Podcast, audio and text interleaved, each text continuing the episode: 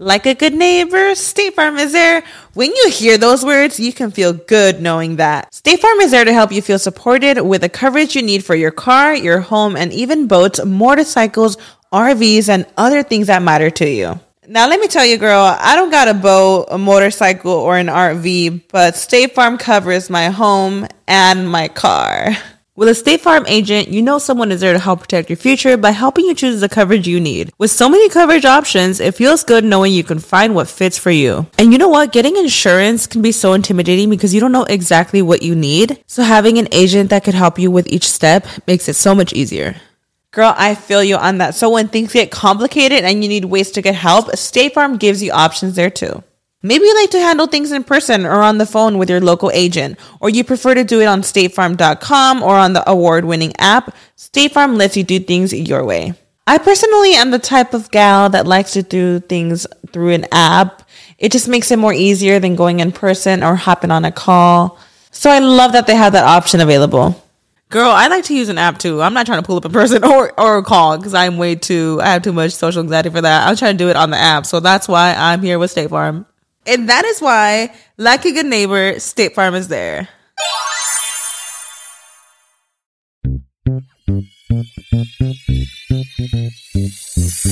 Bienvenidos al show de Ana Cruz. Amor, sexo, familia, actualidad, dinero, entrevistas con artistas, eventos y mucho más. El show de Ana Cruz. Bienvenidos al episodio número 20 de mi podcast by Anita Cruz. El día de hoy hablando de los mitos y las realidades de la vacuna contra el COVID-19.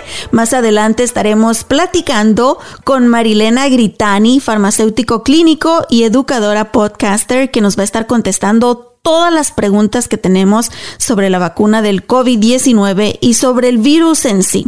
También vamos a estar platicando con Gaby Calvi, educadora de salud pública, quien también ya recibió la vacuna contra el COVID-19 y nos va a hablar sobre su experiencia.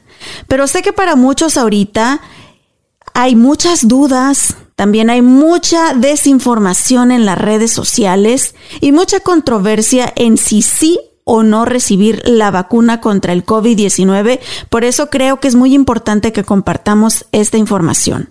En mi hogar específicamente, ya ha habido dos casos de contagio. Ambos han sido diferentes.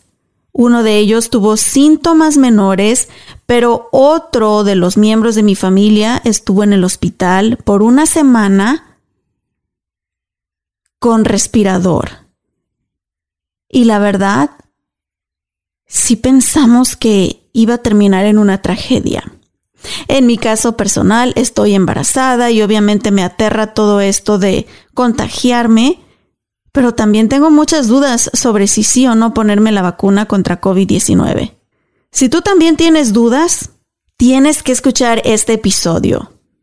Y también en la descripción de este podcast hemos puesto enlaces con muchos sitios donde tú vas a poder encontrar información verídica sobre el virus y sobre la vacuna COVID-19 para que continúes informándote y puedas tomar una decisión. Y vamos a comenzar platicando con alguien que acaba de recibir la vacuna. Nos va a contar sobre su experiencia y por qué nos recomienda sí o no ponernos la vacuna. Está con nosotros Gaby Calvi, educadora de salud pública y también podcaster. La pueden escuchar como Buenos Días Salud y también encontrar en las redes sociales como arroba Buenos Días Salud. Hola Gaby, ¿cómo estás? Muchísimas gracias por estar aquí con nosotros el día de hoy. Hola Ana, un gusto, un placer poder estar aquí acompañándote en tu pues programa. Gaby, yo por ahí te sigo en las redes sociales y vi que eres una de las primeras personas que han recibido la vacuna contra el COVID-19. Sabemos que ahorita en el mercado o disponibles y aprobadas hay dos tipos de vacunas. ¿Cuál fue la que recibiste tú, Gaby? Sí, mira, yo recibí la moderna. ¿Por qué tienes ese acceso? Porque sabemos que todavía no está a la disponibilidad de todo el mundo. Mira, Ana, esa es una excelente pregunta. Y mira, yo me la puse por varias razones. Primero, porque es mi deber como profesional de la salud cuidarme yo primero para poder cuidar a los míos. y de ahí los que están cercanos a mí puedo cuidar al resto de la población. Segundo, porque confío firmemente en el sistema de inmunizaciones del país. Entonces, por eso yo me puse la vacuna. Obviamente, en la vacuna del COVID, eh, la vacuna no tiene virus vivos o atenuados o muertos, pero se relaciona más o menos ese mismo concepto de las vacunas de sarampión, de viruela, de todo eso, también se puede relacionar al sistema inmunológico de personas con otras enfermedades, pero llevándolo hacia el COVID. ¿El proceso para ti, para recibir la vacuna, fue difícil, fue largo? ¿Qué fue lo que tuviste que hacer? En realidad fue como que sorpresa. O sea, yo sabía que la íbamos a obtener, pero no sabía cuándo ni cómo iba a suceder. Mira, yo actualmente estoy ahorita de vacaciones. Yo, mi último día de trabajo fue el 19 de diciembre y yo regreso a trabajar el 4 de, enero. Sí. A mí me llamaron el 28, 29 de diciembre preguntándome, Gabriela, vamos, eh, la vacuna está disponible para los que trabajan en el, centro de salud del condado de Dallas, este, ¿la quieres recibir? Yo dije, sí, eh, sé que ahorita estás de, vacaciones fuera de la oficina, puedes obtenerla cuando pues, regrese el 4 de enero. Y yo, ok, muy bien. Al día siguiente, ellos me vuelven a llamar y me dicen, mira, Gabriela, este, tenemos mucha gente en línea, tenemos miedo de que no vaya a haber suficiente vacunas hasta cuando tú regreses. Es posible que tú, por favor, yo sé que estás de vacaciones, pero puedes venir a la oficina. No lo pensé dos veces y yo dije, sí. mi esposa y mi familia, pero estás de vacaciones. Y no importa, yo voy. Así sea de vacaciones, yo voy. Entonces fui cuando me presenté, wow, yo vi una cola una línea gigantesca de personas, porque no solamente eran los, los, empleados del Departamento de Salud del Condado de Dallas, pero eran los paramédicos, enfermeras, personas, personal de salud que trabajan en centros de mm, long-term facilities para los cuidados de ancianatos, de hospicio, y este, había también muchos bomberos, todo lo que está pues en el frontline. Entonces cuando yo hago mi check-in, me dan dos aplicaciones donde me preguntan que si tuve síntomas hasta 24 horas, contacto cercano a alguien positivo, si tengo sospecha de que haya tenido, no sé, COVID o si he viajado en las últimas 24 horas fuera del país, cosas así. Las lleno. El otro formulario es una aplicación de Intrack. Intrack es una um, organización dentro de Texas donde todas las personas se registran para las vacunas, no solamente para COVID, para todas las vacunas. Cuando una mamá lleva a su hijo al pediatra, todo el, el, historial médico de vacunación de los niños está en este sistema grabado que se llama Intrack. Y los padres, junto con los médicos, tienen acceso a esa información. Es como llevar tu conteo de todas las vacunas de tus niños. Sí. Entonces me registro ahí y luego hay un pequeño formulario también para registrarme en el VSafe. Y VSafe es una, digamos que nueva organización afiliada al CDC, al Centro de Infección, Prevención de Enfermedades, donde ellos también están, dice, y se concentra solamente en las vacunas del COVID, están monitoreando los efectos adversos y efectos secundarios que posiblemente personas pueden obtener. Entonces yo llené esos dos formularios y esperé pues en, en mi cola el proceso desde el momento que yo llegué a que me inyectaron fueron como hora y media. Ahora, para las personas que llegan ahí, obviamente hay medidas de seguridad, ¿verdad? Están portando sus máscaras, están guardando distanciamiento social. No es y que te toman la temperatura también. Ajá, o sea, no debe de haber miedo el acudir a esos lugares porque se están tomando las medidas correspondientes. Sí, sí, hay muchos voluntarios y estos voluntarios vienen de esta organización que se llama Medical Corps y es una organización sin fines de lucro que también que ayudan en, en, momentos de emergencia, de preparación, asistencia. Entonces había muchas personas voluntarias que estaban ayudando en la asistencia del check-in, check-out, informando a las personas. Cada 10 personas entraban a un cuarto y las dividían entre grupos, que tú eres al grupo alfa, al grupo omega. Yo era, cuando llegué, era el grupo I, de Igloo. Todos estaban más de seis pies de distancia y todo estaba supermente marcado, detallado y en orden.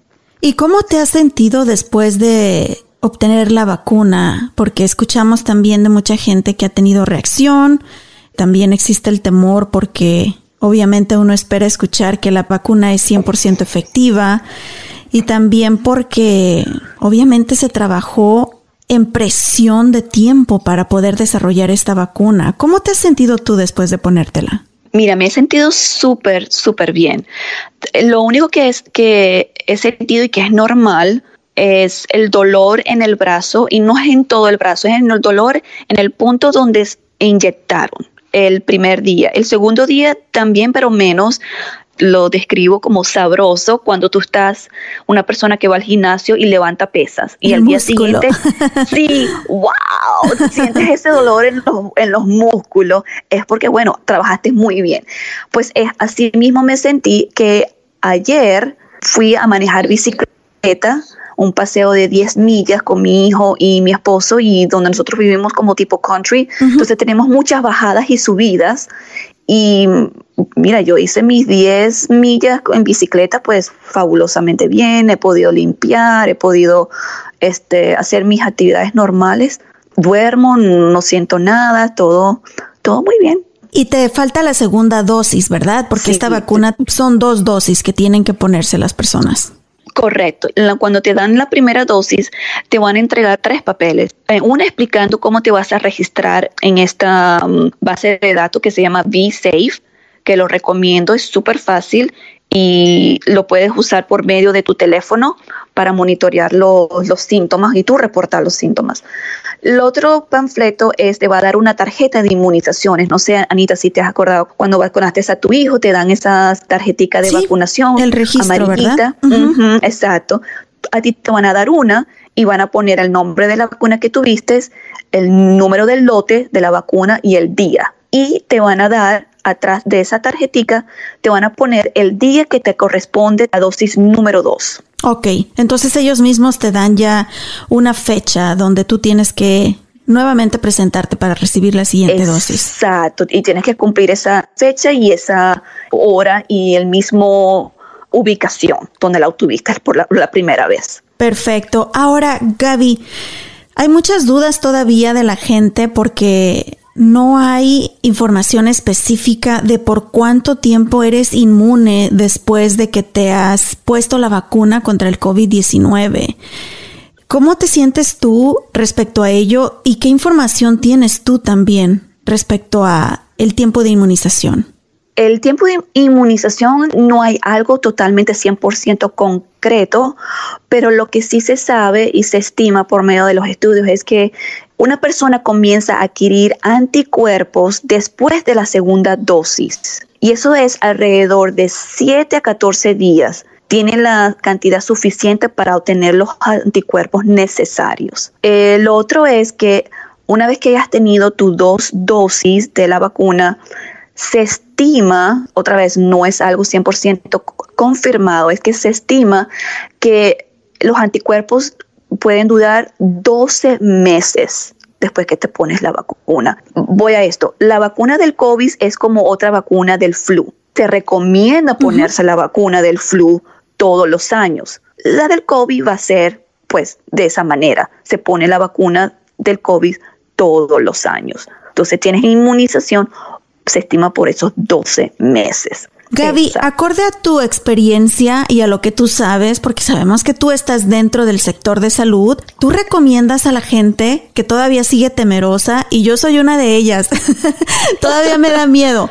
¿Tú recomiendas a la gente que no tengan miedo y que reciban la vacuna contra el COVID-19? Sí, por supuesto. Es más, Ana, tú ahorita estás en esta etapa que es la etapa 1B. Las mujeres que están embarazadas deben de ponerse la vacuna. Son personas de, alto riesgo.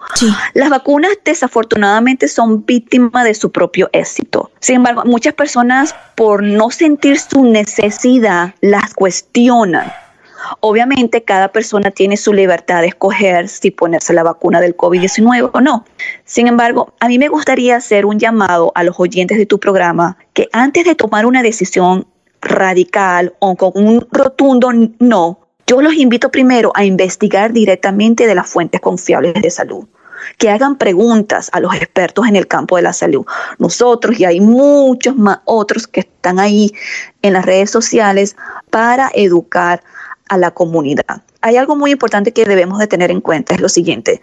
Quiero que, que la gente se pregunte si se han dado cuenta que las vacunas han generado una sociedad segura, pero el poder de las vacunas solo se logra al menos que la mayor parte de la población continúe vacunándose. Para controlar el COVID necesitamos que el 70% de la población pueda vacunarse para que las enfermedades del pasado no puedan regresar y tener en nuestras manos, o sea, mantener en nuestras manos la inmunidad de rebaño, que en inglés es lo que le llamamos en estudios epidemiólogos, que es uh, herd immunity, donde podemos controlar, contener pues la infección de una enfermedad. Si no hay vacunación, pues muchas enfermedades pueden regresar. Pues te agradezco muchísimo que hayas compartido con nosotros tu experiencia y también que compartas un poco de tus conocimientos al respecto, porque sé que tú, de hecho, trabajas en esta área. Así que muchísimas gracias. ¿Y dónde te puede escuchar la gente? Porque tienes muchísimos temas sobre COVID-19, sobre diabetes, sobre diabetes eh, durante el embarazo y esa luego yo la tengo que escuchar porque la necesito, Gaby. Así que cuéntanos dónde te podemos escuchar. Sí, cómo no. Gracias por preguntar. Mira, me pueden encontrar en cualquier plataforma de podcast, Apple Podcast, Spotify, Anchor, me pueden escuchar en Google Podcast, en Radio Public, en todas las plataformas favoritas. En Buenos Días Salud, así como Buenos Días Salud, estoy muy activa dando mucha información en Instagram. Mi Instagram también es buenos.días.salud. Perfecto. Y para aquellos que no alcanzaron a anotarlo, no se preocupen, lo voy a escribir debajo de la descripción de este podcast, de este episodio, para que solamente den clic y encuentren a Gaby Calvi, educadora de salud pública y presentadora del podcast Buenos Días Salud. Pues muchas gracias, Gaby. Seguimos en contacto, ¿ok? Gracias. Bienvenidos al show de Ana Cruz. Amor, sexo, familia, actualidad, dinero, entrevistas con artistas, eventos y mucho más. Muchísimas gracias por continuar con nosotros en este episodio hablando de los mitos y las realidades de la vacuna contra COVID-19. Y ahora tengo el placer de presentarles a Marilena Gritani. Ella es farmacéutico clínico y educadora podcaster. Eh, la pueden encontrar en todas las redes sociales como Controlando tu propia salud. Nos acompaña desde Arizona. Hola Marilena, ¿cómo estás? Aquí muriéndome de frío. ¿Cómo están ustedes? Gracias por invitarme. Un poquito de frío, de repente calor. Híjole, aquí en Texas nunca sabes qué ponerte porque está bien loco el tiempo. Pero, Tal cual. Marilena, yo sé que tú estás bien cerca. De las personas que están recibiendo la vacuna contra el COVID-19. Tú también ya recibiste la vacuna contra el COVID-19 y además tú eres parte de un grupo que está poniendo la vacuna a las personas. Háblanos un poquito de ti para que la gente te conozca. Bueno, yo, como dices, mi nombre es Marilena, soy farmacéutico clínico por más de 27 años y ya estoy poniéndote cuán vieja soy. Y aunque soy un poquito, este, tengo mi vida dedicada a enseñar y educar a mis pacientes en lo que se refiere a medicamentos y las vacunas están incluidas allí. He, he sido profesora también educando a alumnos y a colegas, todo con la intención de que el paciente, la persona que necesita de nuestra ayuda, tenga la mejor información y los mejores recursos. He trabajado en una cantidad de áreas como farmacias normales, en el hospital, he sido hasta directivo, eh, directora de, de hospitales eh, de farmacia en el hospital y tengo una visión bastante compleja de lo que es la profesión como tal. En estos días estaba retirada, entre comillas, porque estaba solamente dedicada a hacer información y educación de la salud con mi podcast y salió este condenado virus que no tiene, nos tiene la vida hecho un desastre. y dije, no, mira, tenemos que hacer lo mejor que podamos para comunicar y educar a la comunidad porque hay muchas personas que tienen tienen sus propios paradigmas y sus propias opiniones y sus propios conceptos de lo que una vacuna es y lo que debe ser. Y también, sabes, no voy a descartar que nosotros los latinos tenemos nuestra manera de ver las cosas. Yo me acuerdo que alguien me decía, si yo agarro un sapo y me lo estrujo en el brazo, no me va a dar COVID. Y yo me quedaba mirando y decía, Dios santo de mi vida, ¿de dónde viene esto? Entonces yo no estoy discutiendo que la cultura se tenga que faltar el respeto, se tenga que ignorar. Al contrario, tómalo en cuenta. Y para eso tienes que tener una capacidad flexible de cómo educar a estas personas para que ellos entiendan, pues, eh, qué es lo mejor para ellos y su propia salud. Tú decías que yo estoy cerquita y estoy cerquita primero porque tengo 10 personas en mi familia que ya han tenido COVID, tres hospitalizadas, dos con intubadas con el respirador y todos ya bien. Una sola sigue en el hospital, pero ya está casi lista para irse a la casa, o sea que me pegó muy cerca como familia. Y en segundo lugar, he trabajado en esta clínica donde hacemos vacunaciones aquí en el, en el norte de, de Phoenix, donde uh, vacunamos a empezamos con todos los que son los trabajadores de la salud y las personas que trabajan en hospitales, clínicas y, centros médicos donde están en contacto con pacientes porque son los que están más expuestos. Ya terminamos la primera fase y ya vamos a comenzar la segunda el 7 de diciembre y voy a estar 14 días de voluntario de los 21 que van a estar trabajando. Y es muy importante que comencemos explicando un poquito a la gente sobre qué es el virus del COVID-19 porque me incluyo yo, Marilena, hay mucha desinformación y desafortunadamente a veces por la flojera o porque ya no confiamos en nada, recibimos o consumimos nuestra información de las redes sociales o de lo que dijo el vecino o como tú acabas de mencionar, de nuestras ideas culturales también. Y hay mucha desinformación allá afuera. ¿Qué es el virus del COVID-19, Marilena? Te cuento del virus. El virus era un virus que normalmente existe en animales, que para ellos era como tener una gripa, algo muy leve, y a ellos no les causaba mayor problema. Pero como los virus han hecho en otras ocasiones, saltan del animal al ser humano. Y así fue como comenzaron. Empezó como todo el mundo creo que sabe en Wuhan, China, en el centro de, en una provincia del centro de la China, y se comenzó a esparcir. Se ha esparcido de una manera tan brutal que en menos de tres meses ya estaba regado por todo el mundo. Eh, gracias a los viajes, a la comunicación por trenes y aviones y mar, esto se dio mucho más rápido, cosa que no habría pasado cuando fue la gripe española que pasó a principios del siglo XIX. Porque la gente no viajaba tanto, te demoras mucho tiempo en viajar y no se podía dispersar tan grande, de una manera tan brutal como fue con este virus. Desafortunadamente este virus es absolutamente nuevo para el ser humano, a pesar de que han habido otros dos virus corona antes, pero es súper diferente. Y entonces es un virus que tiene como lo mejor de lo peor, es decir, tiene lo mejor de cómo hacer daño de los otros dos y ninguno de los de la inmunidad que teníamos previamente nos puede ayudar con este virus. Es un virus que causa síntomas como a muchas personas, no todos, fiebre, malestar, fatiga, tos, falta de aire, este, no puedes respirar, sientes que tienes un elefante parado en, el pecho y, sientes que no te entra el aire, te ahogas, y la debilidad y el malestar del cuerpo que sientes que te están quebrando los huesos del dolor tan horroroso que tienes en tu cuerpo. Es como una gripe en esteroides, es horrenda. Y el problema es que eh, dependiendo de la cantidad de virus que tú recibiste, tú tendrás unos eh, efectos o unos síntomas mayores o menores que otros y podrás solamente incluso pasar el virus solamente con pérdida de olfato y de sabor y nada más mientras otras personas terminan en el hospital y hasta pueden terminar muriendo. Entonces es una gama muy amplia de los síntomas y de los porqués y de cómo pasa, pero que tenemos que diseccionar, o sea, tratar de ver uno por uno para que todos entendamos qué es y aprendamos cómo protegernos y segundo, aprendamos a cómo evitar que se siga dispersando, porque si ellos hubiesen hecho lo que sabemos hoy en día en Wuhan, eso no habría llegado aquí. Ahora, los síntomas han ido aumentando.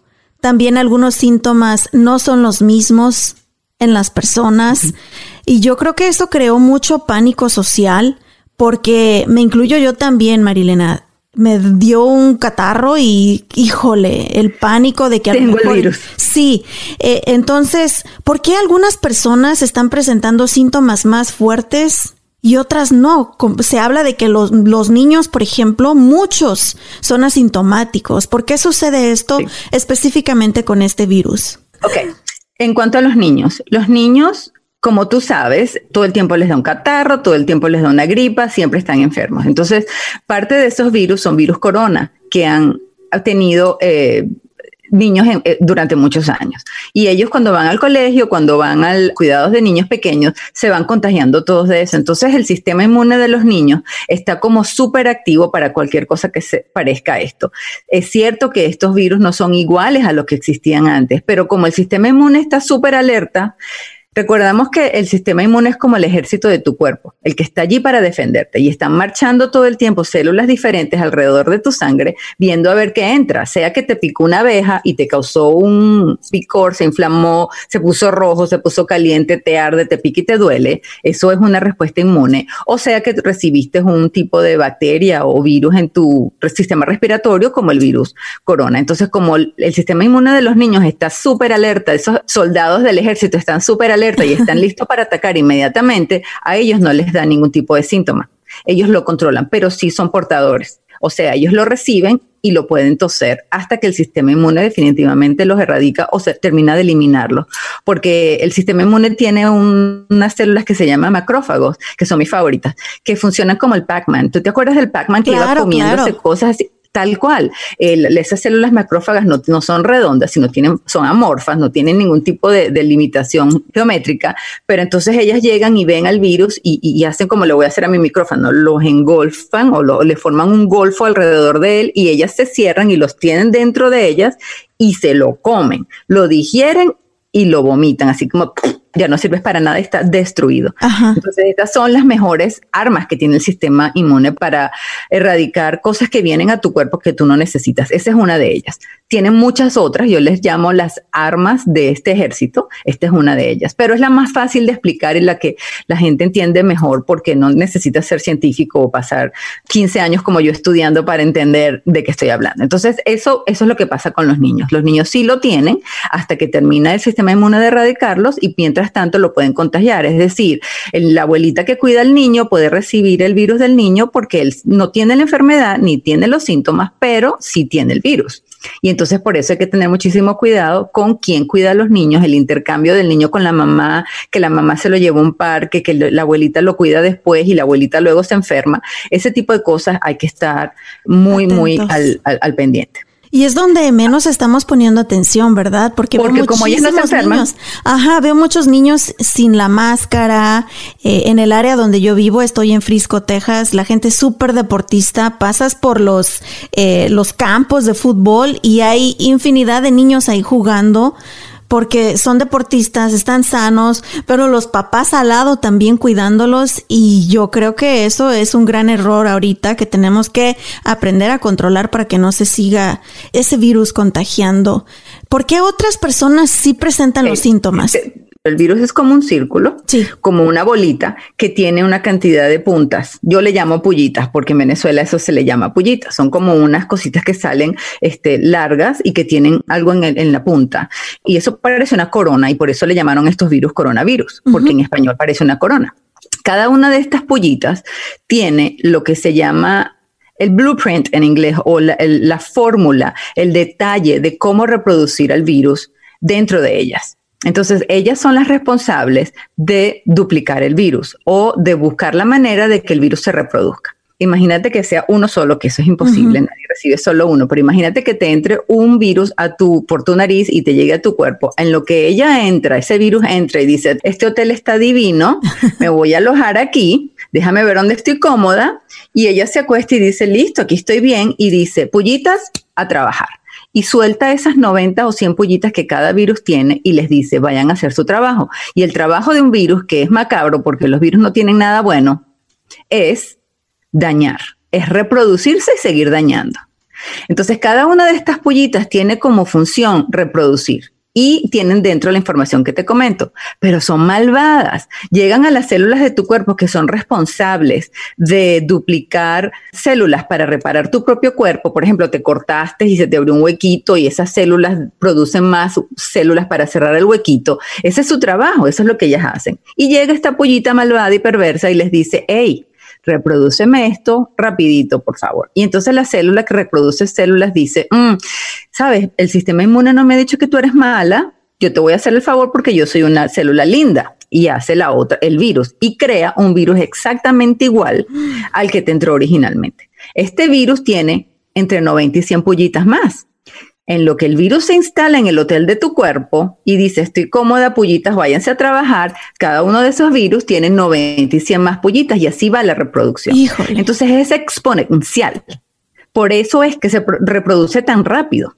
Entonces, ya te, explicándote más o menos cómo funciona la reproducción del virus y cómo entra a ti, vamos a hablar de la cantidad de virus que entra. Supongamos que tú tienes tu máscara y que tu máscara está lo más cerrada a tu cara posible, pero alguien estaba en el supermercado donde fuiste a comprar cereal porque tu esposo le gusta el cereal con leche como al mío, que parecen niños pero no son. Y entonces pasa una señora que tenía COVID que no sabía y estaba tosiendo y salió de su máscara y se dispersó. Tú sin saber pasaste 10 minutos más tarde y el virus todavía estaba por allí flotando en el aire, cayendo, uh, disfrutando y tú pasaste. Y cuando pasaste entró de alguna manera dentro de tu máscara y tú lo respiraste. Nunca está solamente uno, siempre hay un montón porque son tan pequeñitos entonces imagínate que te entre de esa manera unos tres o cuatro virus. Por supuesto que esos números son ejemplos, eso no es, no es exacto, pero solamente quiero para que me entiendan. Te entran tres o cuatro virus y llegan a tu, al hotel de tu cuerpo, se alojan en tus pulmones y dicen, aquí estamos cómodos, pullitas, salgan a trabajar. Entonces tienes entre más o menos 100 pullitas reproduciendo a 100 virus. Esos 100 virus reproduce cada uno 100 más. Y así vas. Se dice, se estima, porque recordemos que este virus es súper nuevo y no hay mucha información así súper contundente porque es muy poca la información. Los doctores están salvando vidas, no pueden investigar, no pueden hacer las dos cosas a la vez, ¿sabes? Supongamos que tienes esta cantidad de virus reproduciéndote y ellos estiman que se demora más o menos de 6 a 8 días en tener suficiente cantidad de virus como para causar una reacción lo suficientemente grande para que tu sistema inmune lo detecte y comience a crear anticuerpos, que es el soldado específico de tu ejército que te va a proteger en contra de ese virus. Por eso recomiendan aislarse, ¿verdad? Durante esos días. Exactamente. Entonces, hasta que no produzcas ese anticuerpo, que a la vez cuando se está diseñado específicamente para este virus, comienza a repartir la información en todo el ejército de tu cuerpo y decirle, si ve, se busca, si ves algo como esto, destruyelo. Se demora en pasar la información y se dice que te demoras entre 10 o 14 días en lograr que la información se difunda y que tu sistema inmune alcance a eliminarlos todos, que ya por lo menos no seas contagioso. Esos son los días y los por qué. Sí. Eso te pasó a ti porque tú pasaste por un sitio donde había una persona que casualmente pasó, dejó el virus en el aire, te entró por tu huequito de tu mascarita que estaba bien cubierta y te lavaste tus manos y todo estaba bien, pero tuviste esa pequeña infección. Entonces, la cantidad de virus que tuviste en tu cuerpo fue pequeña y tu sistema inmune tuvo tiempo de reaccionar antes de que ya se reprodujeran muchos y te invadieran tus pulmones y no te dejaran respirar tú pudiste tener solamente efectos pequeños. Por ejemplo, tuviste solo malestar, tal vez un poco lenta, que no sentías tanta energía, tenías un poco de fatiga, o tal vez hasta, perdiste el olfato y el sabor. Eso es lo máximo que te puede pasar si es una infección donde el virus entró en pequeñas cantidades en tu cuerpo. Ahora, si tú por el contrario te vas a una mega fiesta, donde eso en un sitio cerrado, donde hay 100 personas y están bailando y virus saliendo cada vez que te ríes. Toses y hablas duro porque es que el ruido es muy alto, háblame más fuerte y estás escupiendo ese virus sin querer. El virus se forma en una, en una nube gigantesca alrededor de donde estás tú y todo el que está ahí lo está respirando. Imaginemos que estás en esa mega fiesta por dos, tres horas. ¿Cuántos virus crees que te entraron a tu cuerpo? ¿Dos o tres?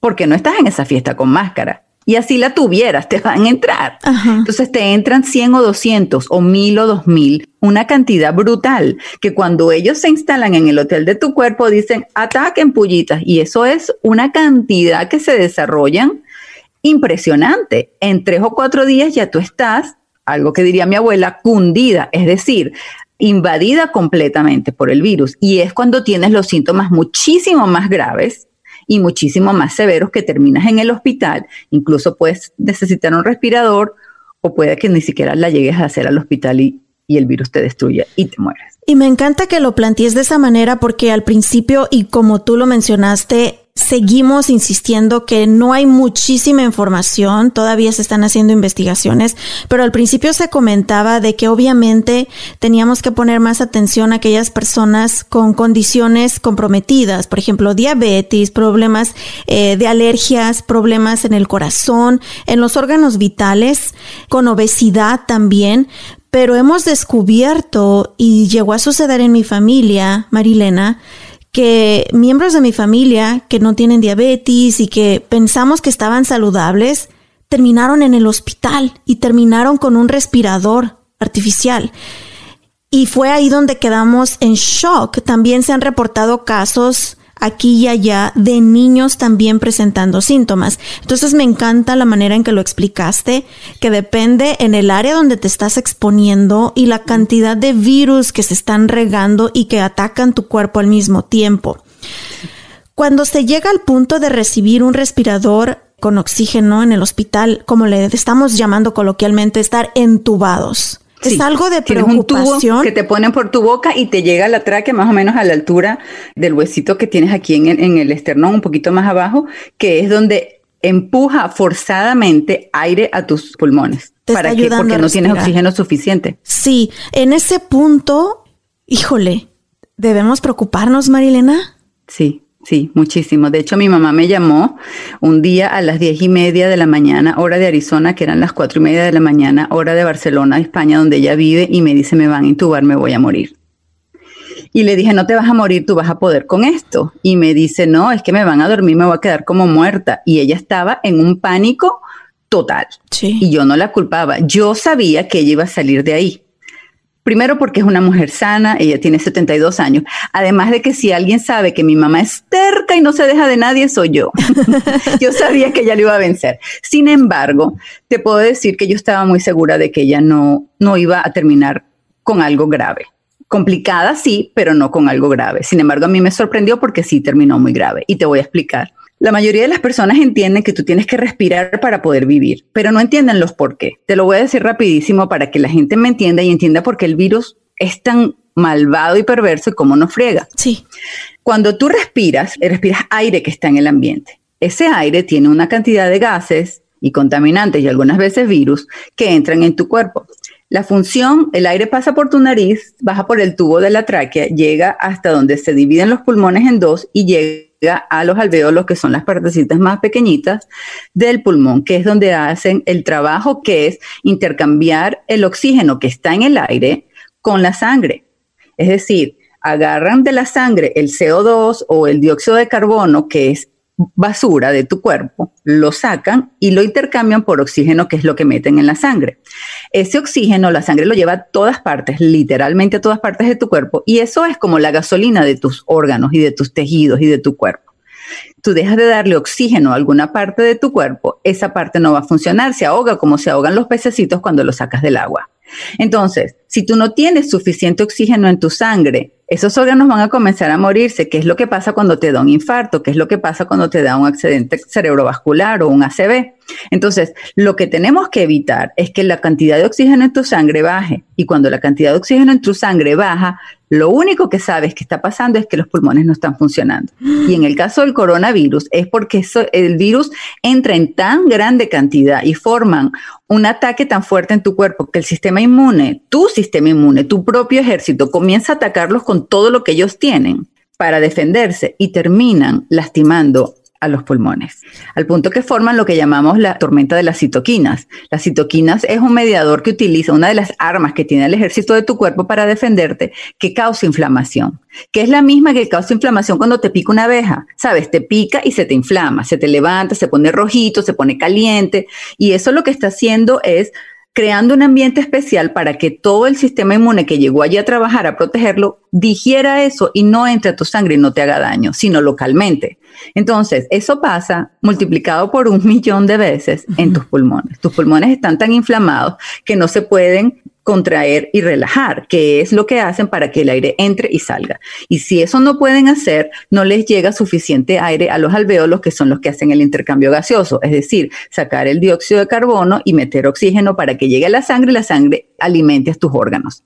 Si eso no pasa, tus órganos se comienzan a morir y es lo que llaman en medicina un shock La mayoría de los shocks ocurre, de este caso, cuando tienes muchas bacterias, que es una infección bacteriana que es diferente al virus, y eso es lo que pasa. Entonces te tienen que dar antibióticos súper fuertes que comiencen a matar, esa bacteria rapidísimo para que mientras que el tubo respira por ti, eh, los antibióticos estén matando a esa bacteria y tú puedes hacerlo por ti misma.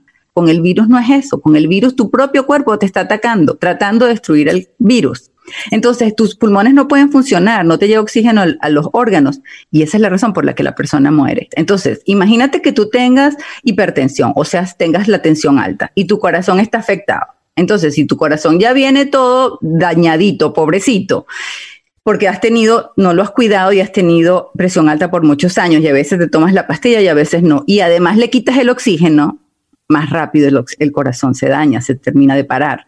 Si tienes unos riñones que han sido alterados por tu diabetes, que solamente por la diabetes ya los pobres riñones están ahí que a lo mejor necesitas de diálisis, y además no le llega oxígeno porque el virus está atacando tus pulmones y no le llega la gasolina que es el oxígeno, los pobres riñones se paran, no trabajan más. Si tienes un hígado afectado porque te gusta tomar alcohol, ¿verdad? Y lo tienes afectadísimo con ese estilo de vida y además no le llega eh, oxígeno para funcionar, el pobre hígado se detiene y entonces ya no hace todas sus funciones y por eso es que las, los factores de riesgo, es decir, tener otras enfermedades cuando recibes el virus es tan, tan peligroso.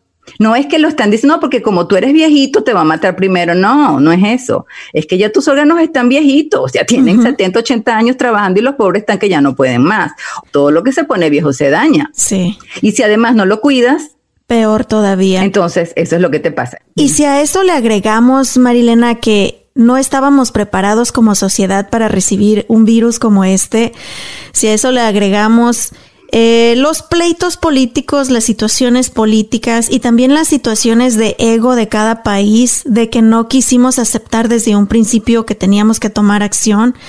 Esto se volvió un caos y por los primeros meses nos quedamos en shock de cómo muchísima gente estaba siendo contagiada y muriendo en hospitales pero creo que todavía no entendemos, Marilena. Creo que nos confiamos y sí nos asustamos y por unos meses nos quedamos guardaditos en casa. Pero puedo ver que mucha gente está regresando a sus actividades normales como si todo estuviera bajo control. Y no está bajo control. Incluso se habla, y por favor corrígeme si no es información correcta, de algunas especies de mutaciones de virus. Entonces no podemos todavía salir de casa como salíamos en, en octubre del 2019. Sí, Estamos viviendo en otros tiempos y tenemos que ser conscientes de ello. Yo creo que casi todos aquí podemos levantar la mano y hemos visto el virus de cerca. Muchos perdimos seres amados este año pasado y lamentablemente, y ojalá y me equivocara, pero Muchos van a seguir perdiendo familiares este año si no tomamos conciencia. ¿Cómo nos podemos proteger, Marilena? Yo sé que hay muchas recomendaciones de mascarilla, de lavar las manos y todo, pero dinos así como cubetada de agua fría, porque necesitamos escucharlo. Eso no es problema para mí porque si hay algo que soy es franca y honesta y a veces mucho y la gente no le gusta mucho. Pero yo pienso que antes de culpar al ser humano por no querer estar encerrado, Debo decir que nosotros somos un animal de comunidad, de rebaños. Nosotros no somos animales aislados. No somos como ciertas especies, ciertas especies que están solitos. Nosotros somos en grupo. Estamos con tu familia, con tus amigos y a todas partes que vamos estamos en grupo. Es muy difícil para ser, el ser humano estar solo. La única manera que estén solos es que están pasando por un proceso mental o depresivo muy difícil y que no lo saben manejar. Entonces, cuando tú le dices a alguien, mira, ya está mejorando, se te quita el miedo y vas y buscas a alguien porque te sientes muy solo. Y eso afecta mucho, sobre todo en las épocas tan difíciles como son las temporadas navideñas, las épocas del, verano, donde tú estás acostumbrado a hacer cosas y resulta que no, y estás esperando que en cualquier momento esto se acabe, porque en nuestra generación, desde que yo nací, que nací en 1970, y yo digo desde que nació mi abuelita, que nació en el 27, 28, hasta ahorita, eso no había pasado nunca. Entonces no tienes un punto de referencia que tú digas, esto se va a demorar un mes, dos años, un siglo, no sabes. Y todos esperan de que todo sea rápido, porque en este momento de nuestras vidas todo es un botón y se soluciona. Entonces nadie esperaba que se iba a demorar tanto, al contrario, es cuándo nos vamos, cuándo se va a acabar esto y en qué momento puedo salir. Y en un mes se termina, no más de eso, 14 días eh, pusieron a la gente encerrada y yo decía dentro de mí, sí, ajá, esto no va a terminar en 14 días, no lo entienden. y me acuerdo que me entrevistaban en, en febrero, en marzo del año pasado y me decían, ¿cuándo se va a acabar esto? Y yo con mucha tristeza les decía, y decepcionándolos y, rompiéndoles la burbujita de su ilusión, yo decía por lo menos dos años. Y el terror y pánico era, ¿qué? ¿Pero qué te pasa? Tú te volviste loca, ¿por qué me dices esas cosas tan feas?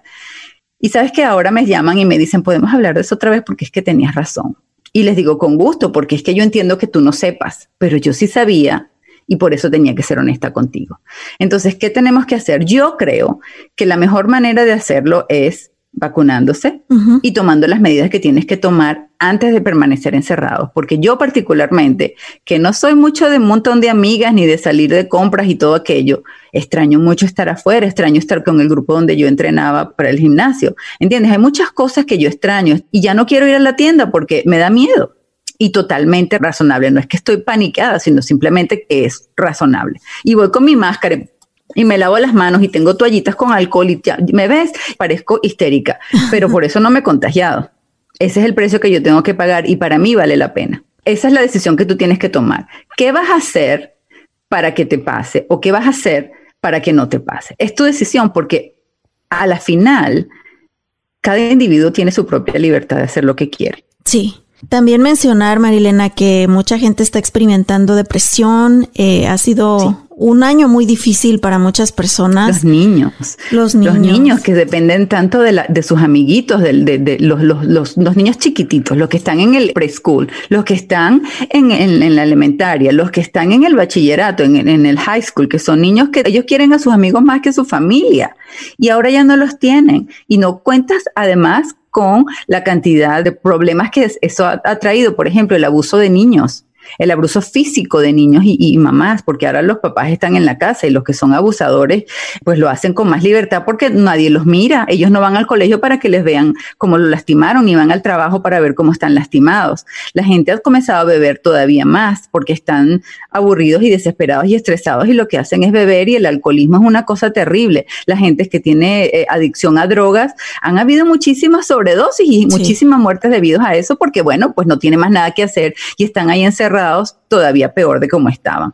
Entonces yo no creo que el encierro sea la solución necesariamente, tiene que haber un balance, pero tenemos que hacerlo todo a la vez. Todos, toditos, todos, todos a la vez. Porque si yo estoy encerrada y me cuido y tú no, cuando tú me entres en contacto conmigo me agarras. Y medio a mí.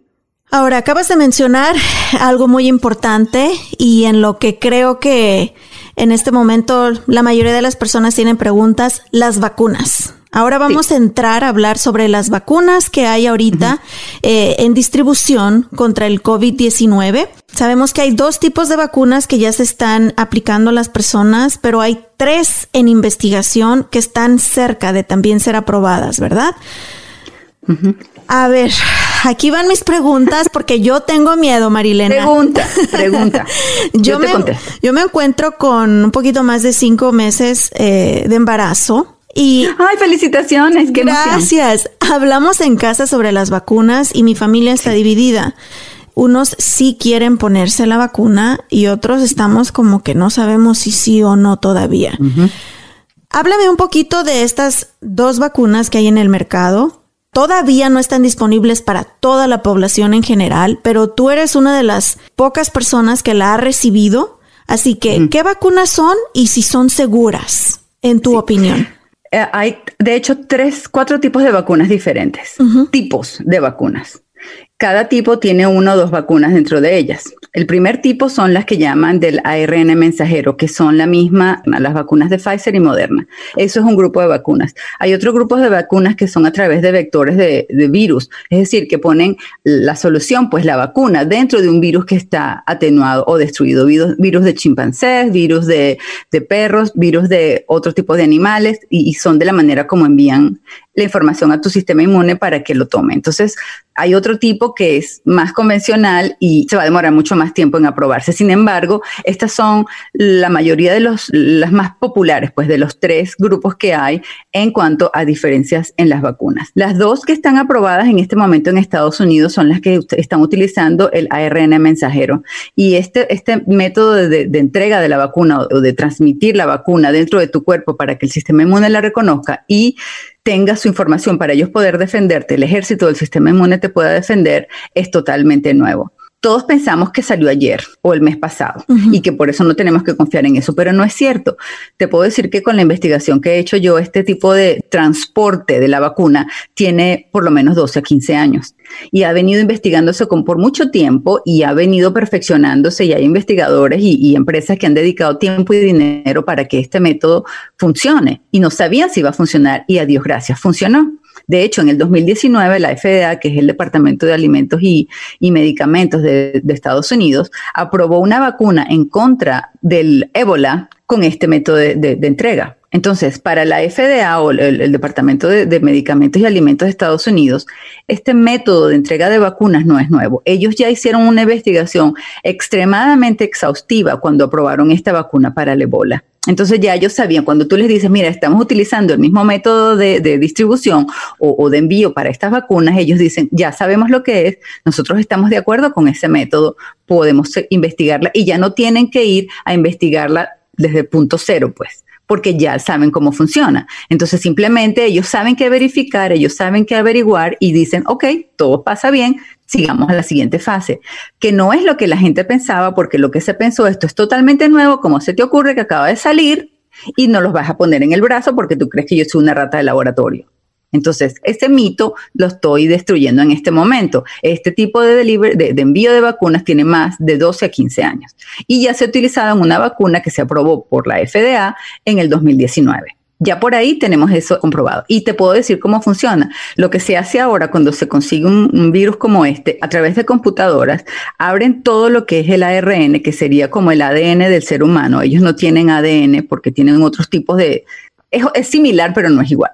Entonces ellos vienen enrolladitos y apretaditos, lo que hay que hacer es abrirlos y leerlos uno por uno. Cuando lo hacen a través de una computadora, puedes sacar toda la transcripción en un sistema de computadoras que existen ahora. Y entonces lo que han hecho es, a través de este análisis que se hizo, determinaron cuál es la parte importante para que se reproduzca este virus. Y ya conversamos al principio que son las pullitas, las condenadas spikes o la proteína S. Yo las bauticé como pullitas porque pullan, porque entran y allí es donde llevan la información, porque traen lo que llamamos en Venezuela, y saludos a los venezolanos que nos escuchan, la chuleta, que es lo que te escribes en la mano antes del examen porque no estudiaste y te copias, ¿verdad? Ellas llevan esa información a la célula del cuerpo que atacaron para que los reproduzcan. Entonces, como ya sabían que esa era la parte que había que parar, si truncaban ese proceso allí, la persona no iba a tener muchos virus, sino los que te entraron y cuando se murieron, se murieron ¿verdad? No tuviste la enfermedad, ahí fue cuando comenzaron a atacar. Lo que hicieron estos científicos fue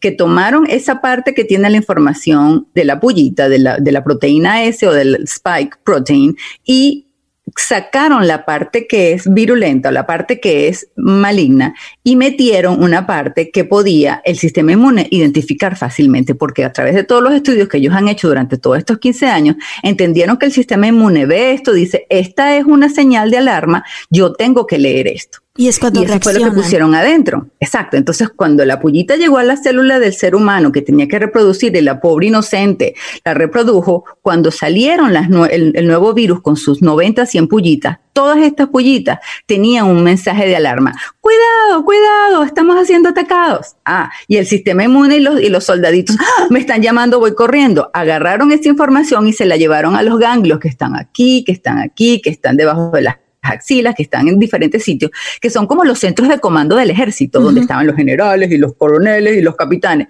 Y todos se pusieron de acuerdo en decir, ¡Ah! ¿qué vamos a hacer con esto? Esto nos está diciendo esta vacuna, que es nuestro amigo, nuestro aliado, que tenemos que defendernos de esto, tenemos que buscar la manera, en primer lugar, de hacerle saber a todo nuestro ejército que si ellos ven algo que se parece a esto, como el cartel de Se Busca, lo ataquen.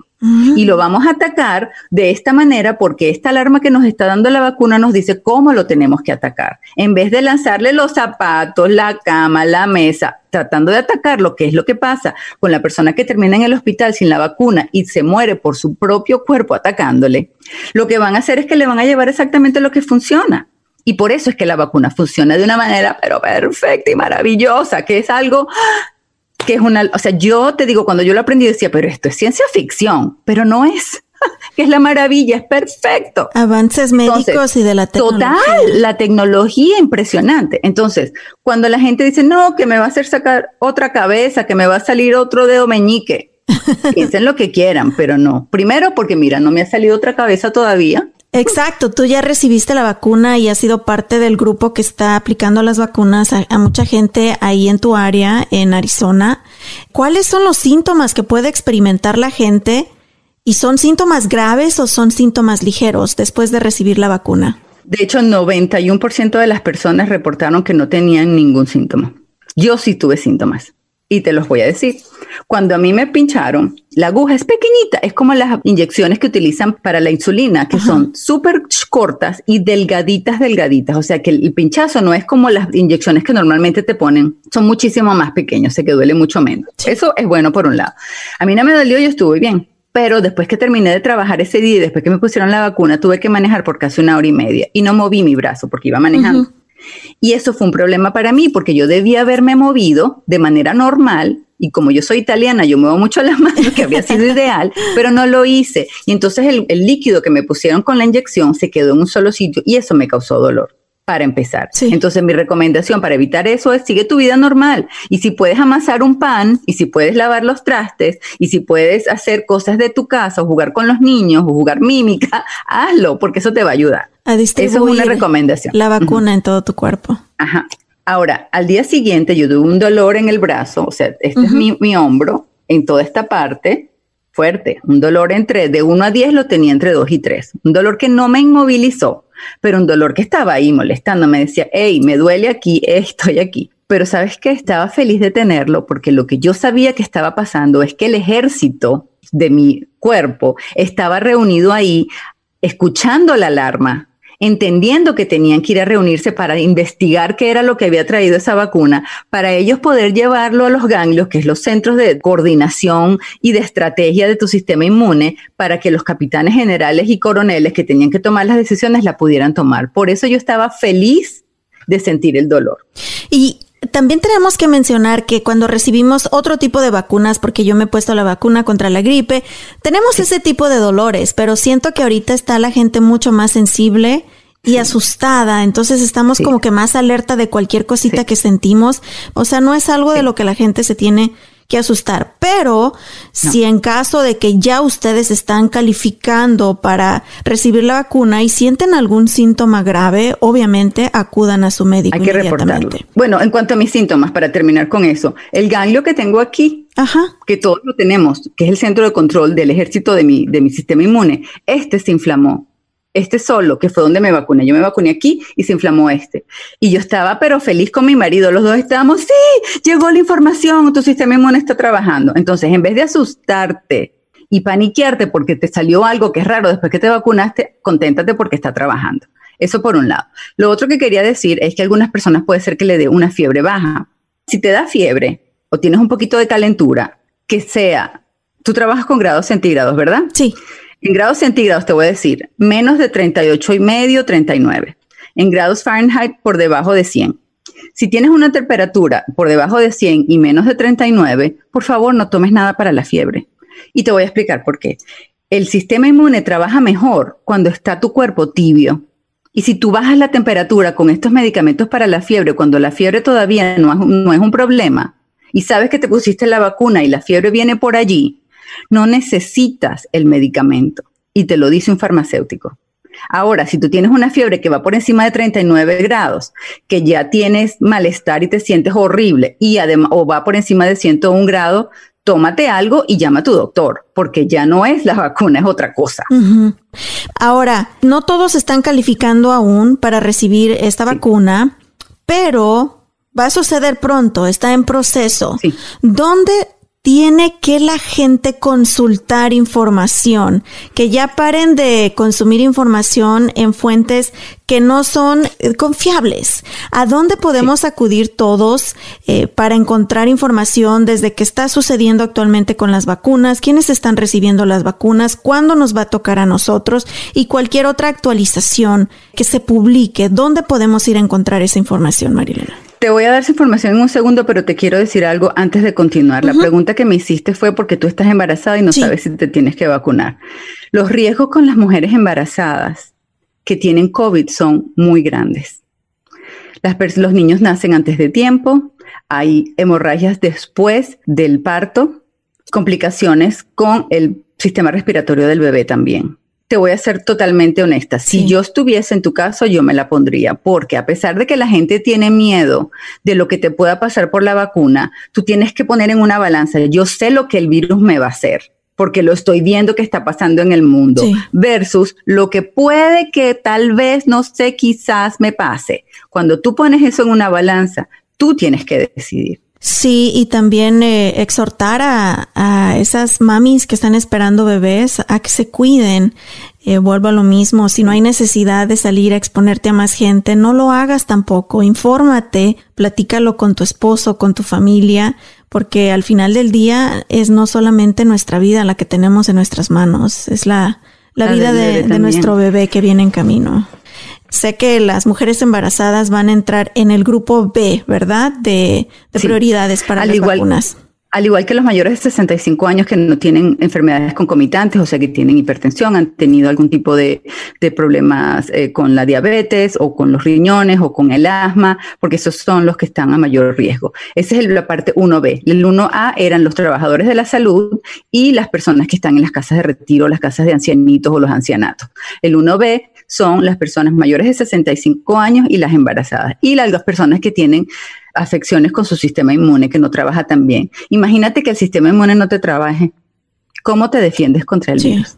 No hay manera, corazón. Por eso ellos todavía más se deberían vacunar. Sin embargo, tienes que consultarlo con tu médico y balancear el riesgo-beneficio. Me preguntabas de dónde conseguir la información. Sí, ¿dónde Yo podemos personalmente yo personalmente me voy al cdc.org, que es el Centro de, Enfermedades y de Control de Enfermedades de Estados Unidos, que también tiene una parte en español. Yo te puedo mandar esos enlaces para que los tengas. La FDA también tiene una parte en español. Yo particularmente publico todo lo que ellos publican en todas mis redes, en mi, grupo de Facebook, en mi Instagram, porque sé que la gente necesita no solamente escucharlo de mí, porque yo no soy nadie para que la gente me haga caso o haga lo que yo digo, porque yo no soy, yo no te voy a decir qué hacer, pero sí te voy a decir dónde tienes que ir a buscar y sí te voy a decir lo que yo sé y tú, ¿cómo dijiste? Googlealo, Y, verifica que yo, que lo que yo dije yo es cierto o no. Pero una cosa sí les voy a decir responsablemente. Si tú quieres buscar que las vacunas te van a hacer sacar otra cabeza, búscalo, googlealo y lo vas a encontrar. Eso no quiere decir que esa persona que dijo eso sea fidedigna, sea alguien que tienes que confiar. Eso quiere decir que algún ignorante o algún irresponsable lo escribió y como todos podemos sacar páginas web y como todos podemos escribir lo que nos plazca, va a estar en el Internet. Entonces tú no puedes decir, yo lo conseguí en Internet. Espérate, pero en Internet de quién? ¿De qué fuente? Estamos hablando de la Organización Mundial de la Salud, que también es otra página web que yo absolutamente recomiendo para que busques información. Yo escucho directamente todo lo que la gente del Instituto de Alergia e Inmunología de Estados Unidos dice. Eh, voy a las publicaciones. Hay unas páginas web que antes tenías que pagar para conseguir los estudios clínicos para cualquier cosa, porque bueno, ellos pues, se demoraban tiempo haciendo toda esa recopilación, pues el gobierno les pagó para que las abrieran todas, o ellos de voluntario las abrieron para todos. Y yo tengo acceso a cuánto estudio loco existe y para mí es mucho más fácil evaluar cuáles son los ciertos y los que no son ciertos. Y es lo que yo estoy leyendo para informarles. Yo tengo 27 años de experiencia, yo he trabajado muchísimo en la parte de, de investigación, entonces yo sé de lo que ellos hablan y sé cómo interpretarlo. Y yo te puedo garantizar que la información que yo estoy transmitiendo es neutra. Yo tengo mis propios tabús, yo tengo mis propias ideas, yo tengo mi propia cultura y tengo mi propia preferencia política. Pero cuando yo me comunico con el público, cuando yo me comunico con mis pacientes, eso queda de un lado, porque mi responsabilidad es ética y profesional. Y a eso me dedico. Y nosotros confiamos en los profesionales de la medicina. Cuando vamos al hospital, híjole, ya nada más de ver al doctor, aunque no me haga nada, ya me sentí mejor. Te tocó. Porque es, es esa confianza que tenemos en ustedes. Así que me encanta que lo hayas mencionado, Marilena. Debajo de la descripción de este podcast vamos a poner todos los enlaces de estas páginas que son seguras, de las que ustedes pueden obtener información. Y también si quieren aprender más información sobre Marilena y todo lo que está haciendo con esta investigación, ella comparte no solamente sobre el virus del COVID-19, sobre las vacunas contra COVID-19, pero tiene muchísima información sobre otras enfermedades, sobre otras vacunas, eh, temas médicos. Así que Súper feliz de que nos hayas acompañado, Marilena. Me has dejado eh, un mejor sabor de boca del que tenía antes de comenzar esta entrevista. Espero que a todos los que nos están escuchando les haya sucedido lo mismo. Si tienen más preguntas, déjenos saber con toda confianza. Yo voy a estar molestando a Marilena y también pueden ir a consultar sus redes sociales donde ella está compartiendo toda esta información y escuchar su podcast. ¿Dónde te pueden encontrar, Marilena? Bueno, no es molestia ni me vas a, agobiar y al contrario, pregunten porque las preguntas que ustedes tienen, otras personas las tienen y al respondérselas a ustedes ya yo averiguo y, e investigo para las respuestas correctas. Entonces, por favor, mándenme las preguntas que con gusto se les respondo. Ahorita estoy sacando en mi Instagram que está bajo controlando tu propia salud, arroba controlando tu propia salud, estoy sacando cápsulas informativas de COVID y cada día estoy sacando cinco puntos diferentes o preguntas sobre el COVID. Y todas son contestadas muy rápido, no me demoro 20 minutos en estas cápsulas informativas porque necesito tener la mayor cantidad de información en el menor tiempo posible. Después me voy a dedicar a hacer cada uno de esos puntos con más tiempo, con más dedicación, como tú lo hicimos tú y yo, donde tuvimos más detalle porque hay mucha gente que quiere saber más y eso lo entiendo. Estoy en, en Instagram, como les digo, como, como controlando mi, tu propia salud. También voy a estar en, en, Facebook y mi podcast que va a ser también con toda esta información que pensaba sacarlo el 14 de enero y pensé que tenía súper tiempo. Ahora como que la cosa se me está apurando y creo que va a salir antes, pero también va a estar, está registrado ya como controlando tu propia salud. Y, y la idea de este podcast es enseñarte a ti las herramientas para que tú decidas con tu propia salud y no como tú me acabas de decir, que lo que diga el médico es santa palabra porque los médicos también se equivocan. Y si te equivocas tú, es tu vida, pero si se equivoca el médico, no es la de él, es la tuya.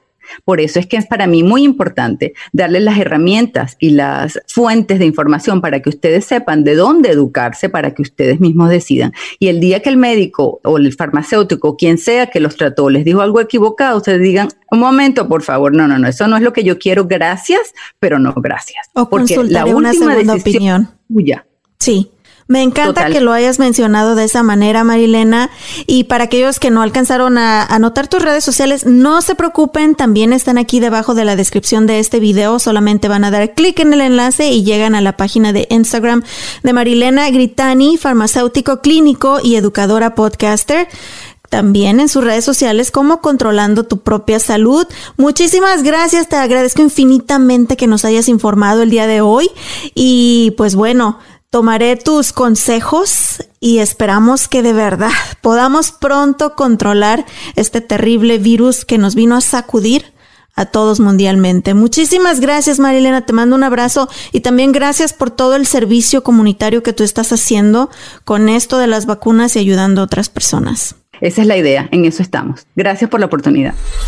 Y así llegamos al final de este episodio. Espero les haya gustado la información que acabamos de compartir con ustedes. Recuerden, al final del día, ustedes tienen la última palabra. Pero es muy importante informarnos, pero informarnos de fuentes que son verídicas. Antes de despedirnos, Rey, nuestro productor, ¿dónde pueden dejarnos sus comentarios, sus preguntas sobre la vacuna contra COVID-19 o cualquier otro tema? Y también cómo pueden dejarnos esas cinco estrellitas en Apple Podcast. Nos pueden dejar sus mensajes por las redes sociales. Búscanos por Facebook, Instagram y Twitter como arroba by Anita Cruz, arroba by Anita Cruz y asegúrate de dejar tu review en Apple Podcast en nuestra librería galería de episodios, deslice hacia abajo, haz clic en Write Review y así de fácil puedes dejar tu comentario y asegúrate de dejarnos 5 estrellas. Muchísimas gracias, Rey, y muchísimas gracias a todos ustedes también por habernos escuchado en esta ocasión. Tenemos una cita el próximo martes. Por favor, cuídense mucho, tomen sus precauciones. Los quiero mucho. Hasta la próxima. Gracias por ser parte una vez más del show de Ana Cruz. ¿Estás listo para convertir tus mejores ideas en un negocio en línea exitoso? Te presentamos Shopify. Tal vez no lo sabías, pero nuestro podcast More Than Mamis es un negocio y lo empezamos por supuesto para desahogarnos y hablar sobre la maternidad, no para convertirnos en expertas de ventas y del e-commerce. Así que sí, necesitábamos ayuda para vender nuestro merch y poner en marcha nuestra tienda. ¿Y cómo suena con Shopify? Llegó otra venta. Shopify es la plataforma de comercio que está revolucionando millones de negocios en todo el mundo. Ya seas un emprendedor desde tu casa o desde donde sea, Shopify es la única herramienta que necesitas para iniciar, administrar y hacer crecer tu negocio sin dificultades. Con Shopify puedo gestionar pedidos, envíos y pagos desde cualquier lugar, brindándote toda la información y estadísticas de tus ventas al detalle. Regístrate para un periodo de prueba con tan solo un dólar al mes en shopify.com barra sonoro, todo en minúsculas. Ve a shopify.com barra sonoro para llevar tu negocio al siguiente nivel. Shopify.com barra sonoro.